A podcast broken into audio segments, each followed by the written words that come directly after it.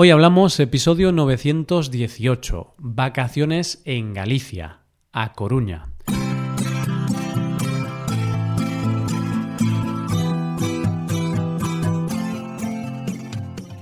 Bienvenido a Hoy Hablamos, el podcast para aprender español cada día.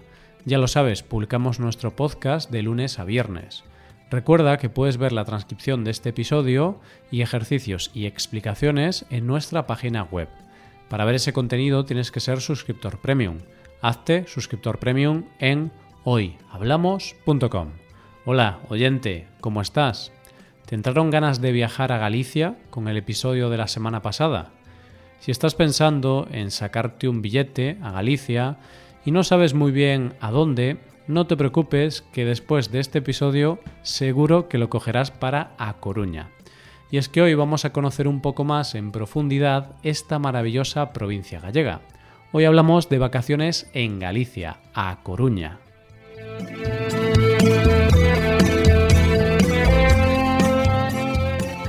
Muchas veces a los seres humanos nos pasa que echamos de menos aquello que no tenemos o que no hemos conocido. No es tanto que lo echemos de menos, porque no puedes echar de menos algo que no has tenido, sino más bien que soñamos con cosas que no tenemos porque las tenemos hasta cierto punto idealizadas. Esto nos pasa con muchas cosas en la vida, y nos pasa con los lugares de veraneo en nuestro país, y con un tema más bien complejo como es el calor, o más bien la tolerancia al calor. Cuando llega el verano hay dos tipos de personas, las que buscan el calor y sol, como los lagartos, y las que huyen del calor como si del mismísimo diablo se tratase. Vamos, que hay gente que es capaz de estar a 40 grados al sol sin pestañear y gente que pasa de los 30 grados y sale corriendo a encerrarse en casa con el aire acondicionado. como todos sabéis, yo vivo en Galicia, más concretamente en Vigo. Y aunque en verano hace calor, es cierto que no hace un calor como el que puede pasar la gente que vive, por ejemplo, en Sevilla que está en el sur de España. Para que te hagas una idea, oyente, cuando en Galicia estamos a 24 grados, en Sevilla pueden estar a 40 grados. Y esto hace que, por mucho que te guste la temperatura de tu ciudad, puede que en algunos momentos, y sobre todo cuando llega la época de vacaciones de verano, la gente del norte queramos ir al sur para sentir qué es eso del calor, y los del sur quieran venir al norte para respirar normal y poder salir a la calle antes de las 11 de la noche. Pero lo cierto es que aunque te guste mucho el calor, el calor en vacaciones está muy bien durante el día si tienes la suerte de estar en una playa o en la piscina, porque cuando hablas con gente que vive en Sevilla, te dicen que lo peor es cuando llega la noche y es imposible dormir, porque es tal el calor que el cuerpo no puede descansar, solo puede sudar. Y yo la verdad es que cuando me dicen eso y me hablan del calor que pasan en sus casas, me sale una pequeña risa maliciosa, como la de los personajes malos de los dibujos animados. Y pienso que en realidad soy un afortunado, porque por mucho calor que yo tenga, nunca voy a llegar a esos grados que se llegan en el sur. Así que para todos a los que os gusta pasar las vacaciones de verano con esa temperatura agradable, que hace que por las noches te tengas que poner una chaqueta, vamos a conocer la provincia de A Coruña más en profundidad. Una provincia que tiene tantas cosas que ofrecer y que tiene tantos contrastes que cuando la visites solo vas a poder enamorarte de ella. ¿Y por dónde empezar en A Coruña? Pues qué mejor que empezar con la ciudad que da nombre a la provincia, A Coruña. Esta ciudad es una ciudad preciosa, rodeada de mar y que tiene un casco histórico maravilloso en el que las casas tienen una arquitectura muy característica, que hace que esta ciudad sea conocida como la ciudad de cristal. Y es que si paseas por sus calles te darás cuenta de que las casas tienen grandes galerías y vidrieras, que hacen que el agua no entre en las casas y además permite entrar en las casas la luz natural. Uno de los grandes símbolos de A Coruña y de Galicia en general es un monumento que no te puedes perder. Hablo de la Torre de Hércules. Este monumento, que es uno de los monumentos más altos conservados de la época romana, con sus 55 metros de altura, es en realidad un faro.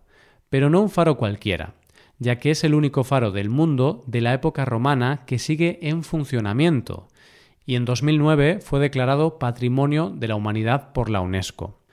¿Por qué se llama así? Cuenta la leyenda que hace mucho tiempo existía un gigante llamado Gerión, que era el rey de Brigantium y que obligaba a todos sus súbditos a entregarle la mitad de sus bienes, además de sus hijos. Los súbditos no podían más con la tiranía del rey y decidieron pedirle ayuda a Hércules, que retó a Gerión a una gran pelea. Hércules lo venció y una vez que llegó a las costas cruñesas, en barca, fue donde decidió enterrar la cabeza del gigante vencido. Allí lo enterró y lo tapó con un gran túmulo que coronó con una antorcha, que sería el origen de la Torre de Hércules.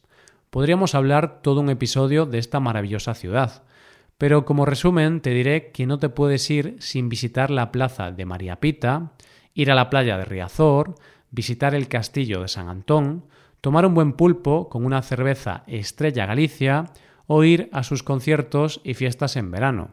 Hagas lo que hagas, al poco rato de estar allí, vas a sentir que estás en casa. Y es, como dice el dicho, Coruña es la ciudad donde nadie es forastero. Pero si hablamos de las ciudades de la provincia de A Coruña, sin duda no podemos dejar de hablar de una de las ciudades más conocidas de Galicia y del mundo. Y es que seguro que conoces el nombre de esta ciudad que es destino final de uno de los caminos de peregrinos más conocidos que existen. De hecho, es uno de los tres grandes focos de peregrinación cristiana junto con Roma y Jerusalén. ¿Sabes de qué ciudad te hablo? Eso es, oyente, hablo de Santiago de Compostela, que además es la capital de la comunidad autónoma. Santiago es una ciudad mágica, está llena de vida porque además de tener mucho turismo es una de las ciudades universitarias por excelencia y al ser la capital de la comunidad tiene mucha vida cultural y administrativa. Yo recuerdo una de las primeras veces que fui a Santiago. Me sorprendió mucho porque toda la ciudad era historia y es que paseando por sus calles empedradas y llenas de monumentos, uno piensa que está siendo parte de la historia y además es una ciudad muy joven, vital y una ciudad muy divertida. Hay muchos universitarios. Evidentemente, en esta maravillosa ciudad no te puedes perder su catedral. Y es que ir andando por las calles y llegar a la plaza del Obradoiro y que te reciba una catedral de esas características es algo que te puede dejar sin habla. La Catedral de Santiago es una joya arquitectónica que dentro y fuera alberga grandes tesoros de nuestro patrimonio, siendo uno de los más conocidos el famoso Pórtico de la Gloria, que es la obra cumbre de la arquitectura románica. Como buena catedral tiene sus rituales y uno que no te puedes perder es pasar por detrás del altar mayor para abrazar la figura del apóstol Santiago, que dicen que da suerte. Y es que puede funcionar o no, pero tampoco perdemos nada por intentarlo, ¿no? Hay miles de cosas que ver y hacer en Santiago. Puedes visitar la universidad, la Alameda o sus muchas plazas. Pero lo que no te puedes perder es ir a los innumerables bares de la Rúa do Franco y hacer la ruta París-Dakar. Ya sé que es una competición por el desierto, oyente, pero aquí es tomarte una taza de Ribeiro, que es un vino muy famoso de Galicia, en cada uno de los 30 bares que hay en la calle, aproximadamente, y que se empieza en el bar París y se termina en el Dakar. Interesante y divertido, ¿no te parece? Aunque hay que tener cuidado porque después de 30 tazas de Ribeiro, no sé si seremos capaces de caminar o hablar incluso. Mejor 30 vasitos de agua. Se suele decir que el final del camino de Santiago es Santiago, pero en realidad a los peregrinos que quieren llegar al final del camino les queda una parada más, que es ir a Finisterre, un lugar mágico que se llama así por el Finisterrae, el lugar donde cada día, al ponerse el sol, se pensaba que era el lugar donde se apagaba el sol, el lugar que se pensaba que era el fin de la Tierra. Lo más típico de aquí es ir a ver el faro, que es el faro situado más al oeste de Europa y por lo tanto el más cercano a América. Durante muchos años era tradición que los peregrinos, al llegar a este punto, quemaran la ropa y las botas que habían usado en el camino. Pero esa práctica hoy día está prohibida. porque era un auténtico peligro para el medio ambiente. Como recuerdo a esta tradición, hay una escultura de unas botas que todo el que va se hace una foto con ellas. Pero después de hacerte todas las fotos posibles, lo mejor que puedes hacer es sentarte en las rocas para ver la puesta de sol. Y al mirar el mar infinito y al pensar que la tierra más cercana es América, sentirás lo pequeños que somos con respecto a la naturaleza. Y te aseguro que en ese momento te vas a sentir una de las personas más privilegiadas del mundo. Y eso sí, cuando termines la experiencia casi mística, no puedes irte sin tomarte una buena mariscada, que es un plato donde degustas varios mariscos, y los más típicos de la zona son las navajas y los percebes. Y cuidado, porque estos mariscos son tan ricos como caros. Digamos que lo buenos que están es igual de proporcional al precio que tienen. Pero bueno, merece la pena pagar por estos manjares. Hay muchos otros lugares maravillosos que ver en A Coruña, pero si te gusta la naturaleza, hay lugares mágicos para ver, como el Parque Natural Fragas do Eume, a Costa da Morte o a Fervenza do Ézaro, que sería la cascada del Ézaro en español. Un lugar muy bonito para ir es San Andrés de Teixido, del que dicen que a San Andrés de Teixido vai de morto o que non foi de vivo, o lo que es lo mismo, a San Andrés de Teixido va de muerto el que no fue de vivo. Y es que según cuenta la leyenda, si no vas de vivo, seguro que vas de muerto, tanto como en alma en pena o en forma de sapo o lo que sea. Así que casi mejor ir de vivo.